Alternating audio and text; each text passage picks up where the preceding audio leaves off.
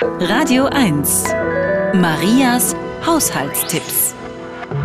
Zu viel Salz in der Suppe behebt man, indem man zwei Backpflaumen circa fünf Minuten mitkocht. Die Früchte nehmen das überschüssige Salz auf.